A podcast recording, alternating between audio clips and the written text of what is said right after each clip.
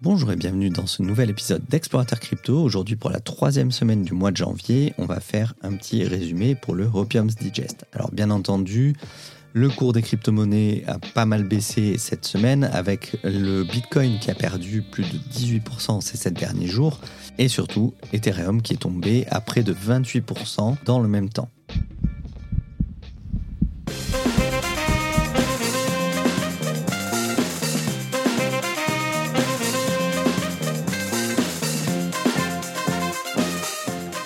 Exploratrice, explorateur, bonjour.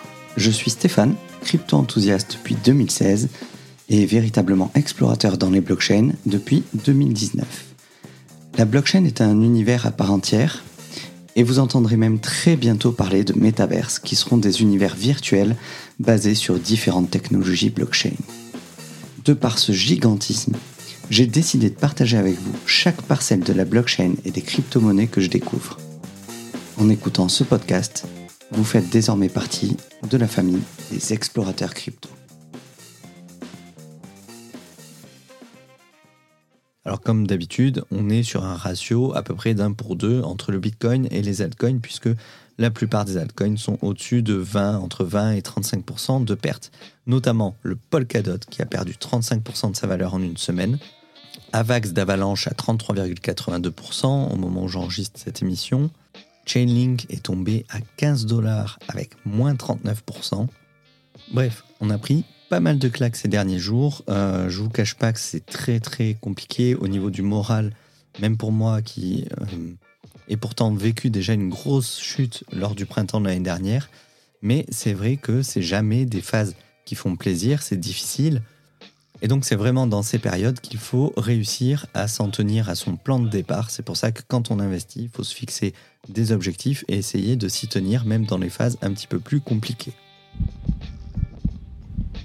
Alors on va aller faire un tour un petit peu du côté de Cointelegraph pour regarder quels ont été les gros titres. En début de semaine, on a vu qu'un Indonésien de 22 ans a gagné 1 million de dollars en vendant ses NFT, des NFT de selfie sur OpenSea c'est un étudiant qui s'était pris en photo tous les matins devant son ordi, euh, un petit peu pour suivre l'évolution pendant ses études. Et il a décidé de mettre un millier de ses selfies en vente euh, sur la plateforme de NFT OpenSea. Et en fait, contre toute attente, ça a vraiment marché. C'est-à-dire qu'au départ, il avait mis chaque NFT euh, à 3 dollars. Et sauf qu'il ne pensait pas qu'il y aurait euh, certaines baleines qui auraient vraiment investi dans ces NFT. Et du coup, on a eu un cours qui a vraiment explosé sur cette collection de NFT avec un total de vente qui est monté à 1 million de dollars en quelques jours. La grosse news de la semaine, ça a été Microsoft qui euh, fait un gros pas en avant dans l'investissement pour le métaverse en rachetant Activision pour 69 milliards de dollars. C'est énorme. Activision Blizzard, c'est vraiment un gros gros éditeur de jeux vidéo, puisqu'ils sont à l'origine euh, des séries iconiques comme Call of Duty, Overwatch, World of Warcraft. Voilà, vraiment de très très grands jeux, massivement multijoueurs, qui auraient absolument tout à gagner à se mettre au NFT et au métaverse. Et donc Microsoft a fait ce pas en avant. C'est la CEO Satya Nadella qui a expliqué que le jeu vidéo, c'est la catégorie de divertissement qui est la plus dynamique et la plus excitante de toutes les plateformes combinées et qu'il jouera un rôle absolument crucial dans le développement des plateformes de métaverse. On a euh, Pascal Gauthier, le CEO de Ledger, qui a annoncé que le nombre d'adresses avec un petit montant de Bitcoin est actuellement en train de grandir massivement comparé au nombre de whales. Ce qui veut dire qu'il y a une trend en fait des particuliers qui investissent de plus en plus, qui prennent de plus en plus confiance dans le Bitcoin et on peut vraiment statuer que les gens comme vous et moi seront vraiment à l'origine des prochains grands mouvements du prix du Bitcoin. Je remonte un petit peu le fil d'actu de la semaine sur Cointelegraph. Il y a eu beaucoup beaucoup de news. C'est assez compliqué de choisir pour vous euh, les plus intéressantes. C'est ce que je vous disais auparavant, c'est que c'est vrai qu'avec un boulot à temps plein, c'est extrêmement difficile de pouvoir suivre toute l'actualité. Même quand on est dédié à 100% en crypto, c'est vraiment... Euh, il faudrait passer sa journée derrière l'écran à lire les articles en continu. L'année dernière, aux États-Unis, les offres d'emploi avec les termes Bitcoin, Ethereum, blockchain et crypto-monnaie sur LinkedIn ont explosé de 395%. À titre de comparaison, l'industrie de la technologie a eu une augmentation, une croissance de ses offres d'emploi de 98% dans le même temps. C'est vrai qu'on voit de plus en plus de demandes pour des développeurs blockchain, pour de nouveaux projets qui veulent se lancer dans la blockchain. Euh, bien entendu, avec le bull run qu'on a vécu sur 2020-2021, euh, forcément, ça a incité les entreprises à se lancer euh, et à suivre le mouvement.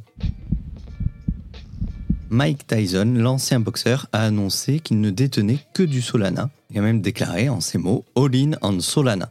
Il détient également pas mal de NFT issus de la blockchain Solana sur son portefeuille et il a d'ailleurs tweeté à ce sujet en demandant Do you think Sol is coming to OpenSea? À savoir, est-ce que vous pensez que Solana va arriver sur OpenSea? Une autre grosse news du début de semaine, c'est que l'Espagne euh, instaure des règles pour les influenceurs qui veulent faire la promotion de crypto-monnaies. Là, on est vraiment dans la régulation. C'est pas une mauvaise chose parce qu'aujourd'hui, c'est un petit peu le Far West. C'est vrai que euh, certains influenceurs n'hésitent pas à promouvoir des projets à partir du moment où ce projet va venir euh, mettre quelques billets sur la table. La personne va aller faire la promotion sur son compte euh, Instagram, sur sa chaîne YouTube, sans vraiment faire de due deal derrière, c'est-à-dire faire sans faire de travail de vérification. Euh, je ne vais pas en parler de ces personnes-là, mais par contre, il faut parler de ce qui est positif. Et euh, il y a deux youtubeurs vraiment que je vous recommande quand vous débutez dans les cryptos. C'est bien entendu Cryptomatrix et Asher. Plein plein d'autres comptes. Euh, généralement, vous regardez un petit peu euh, les comptes qui sont retweetés par ces personnes-là. En principe, ce sont des personnes sérieuses. On a Cryptost, on a Samy de, du journal du coin. Voilà, il y a beaucoup de comptes très sérieux. Et donc, suite à cette réglementation en Espagne, désormais, avec l'instauration de cette circulaire, on a les messages euh, promotionnels qui doivent mentionner que les investissements en crypto-monnaie ne sont pas réglementés ils peuvent ne pas être appropriés pour les investisseurs particuliers et le montant total investi peut être perdu. C'est quelque chose que je vous dis ici régulièrement, je ne vous fais pas de conseils en investissement, chaque investissement comporte des risques, vous êtes responsable de l'argent que vous investissez et vous pouvez perdre jusqu'à la totalité de votre capital. Donc c'est aussi une question de bon sens que d'avertir les, les auditeurs de ce genre de choses.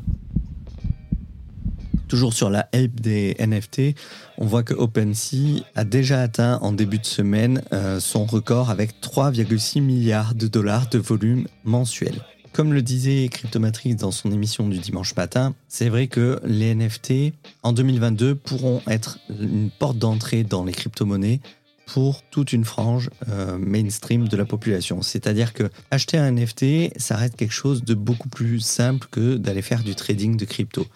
On a vu aussi pas mal d'histoires. Il y a beaucoup de pubs, il y a beaucoup de comptes Instagram, méfiez-vous, qui vantent euh, la possibilité de se faire des centaines de milliers de dollars grâce à des NFT.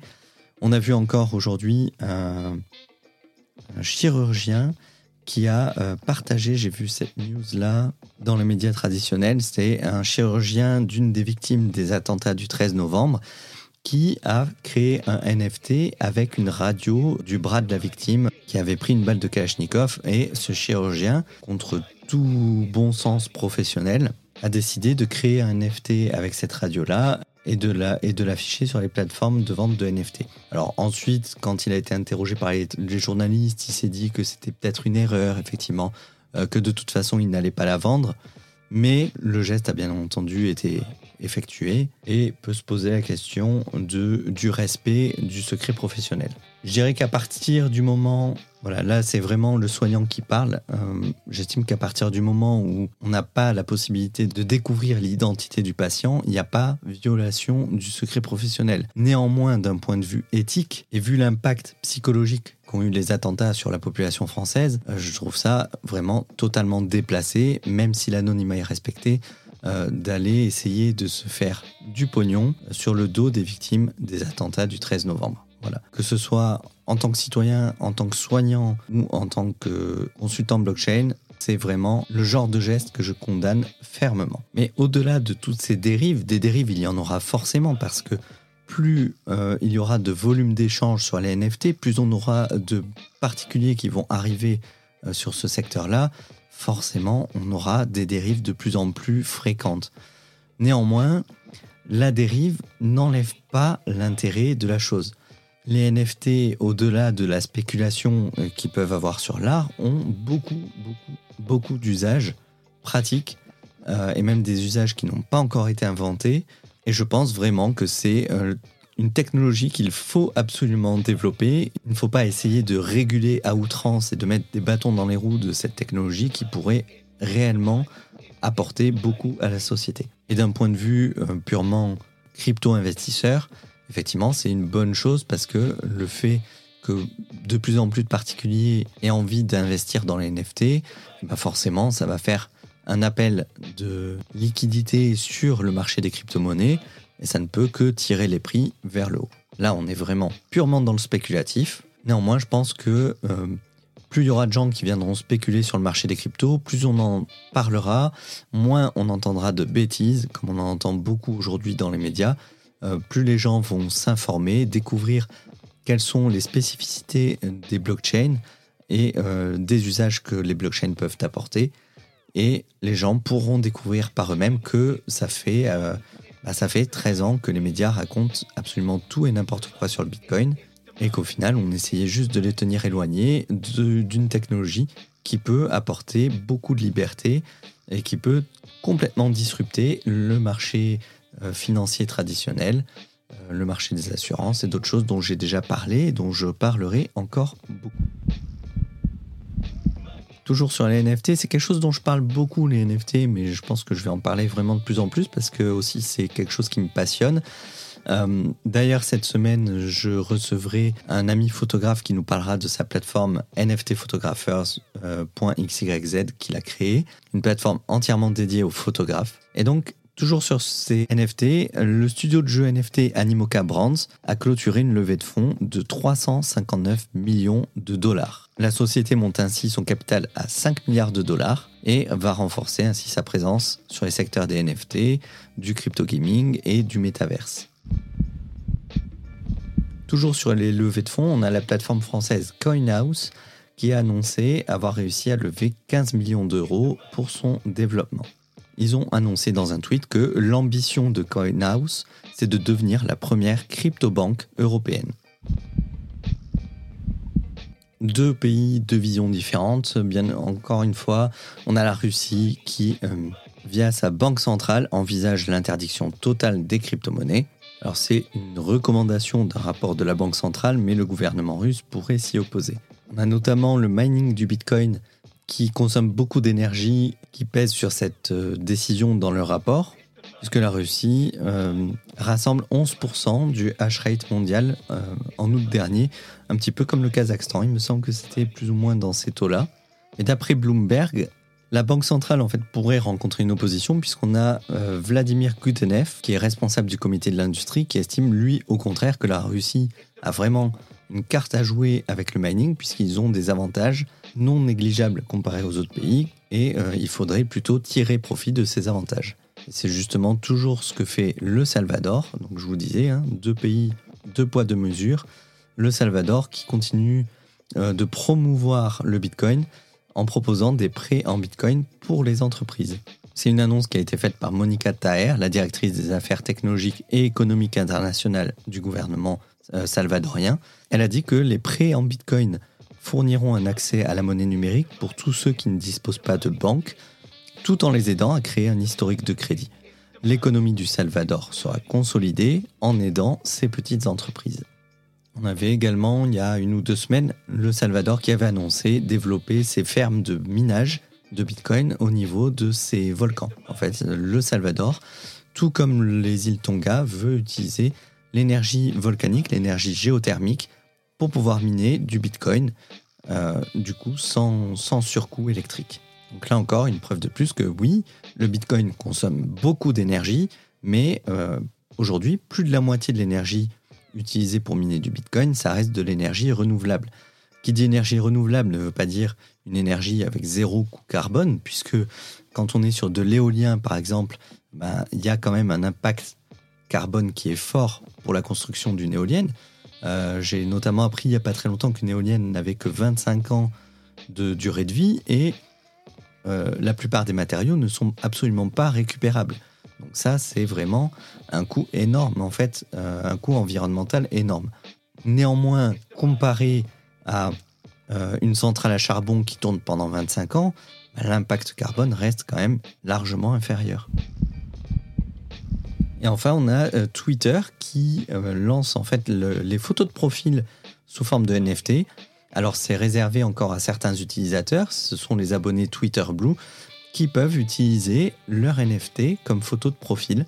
Donc si vous voyez une photo de profil qui a une forme hexagonale, eh bien c'est un NFT. Vous pourrez cliquer sur l'image et voir euh, de multiples informations sur le NFT ou même être redirigé directement sur la place de marché OpenSea si jamais vous voulez faire une offre pour racheter le NFT en question. Voilà, je vais arrêter là pour cette semaine parce que c'est déjà un petit peu long. Si vous voulez suivre l'actualité, j'ai pas mal de sites à vous recommander. Au niveau des sites français, on a bien entendu Cryptost, que je recommande vraiment chaleureusement, notamment même au niveau de leur podcast. Euh, ensuite, vous avez le site CoinTribune. Et pour les anglophones, je recommande fortement, bien entendu, Cointelegraph, qui est une source absolument intarissable d'informations sur les crypto-monnaies. Vous avez des articles d'actualité, des magazines, euh, un cryptopédia dans lequel vous pouvez apprendre absolument tout sur le Bitcoin, Ethereum, les altcoins, la DeFi, les NFT, la blockchain. Voilà. Il y a beaucoup, beaucoup d'informations sur ce site que je recommande vraiment très fortement. Si vous n'avez pas le temps de lire toutes ces news, vous pouvez bien entendu suivre un résumé de l'actualité sur ce podcast dans mon épisode hebdomadaire, le Hopium's Digest.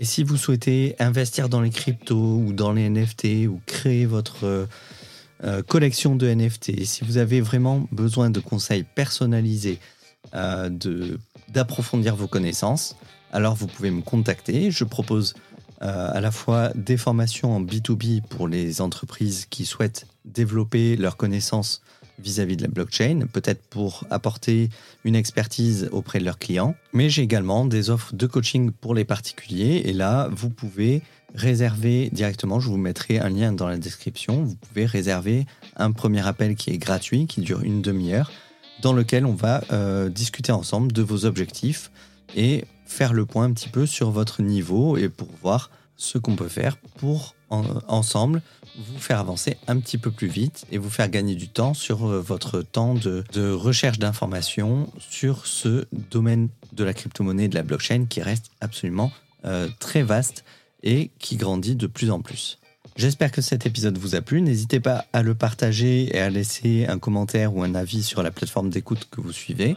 Vous pourrez écouter dans les prochains jours l'interview de Wall Invest euh, qui parle de trading automatisé que j'avais fait il y a deux semaines de ça. On avait enregistré l'émission il y a deux semaines, donc je la publie cette semaine et je vais prochainement recevoir donc Johan Lolos, je vous en avais parlé pour parler des NFT euh, pour les photographes et je recevrai d'autres invités dont je vous parlerai un petit peu plus tard lorsque les émissions seront enregistrées. Je vous dis à très bientôt sur Explorateur Crypto. Passez une bonne fin de journée. Au revoir.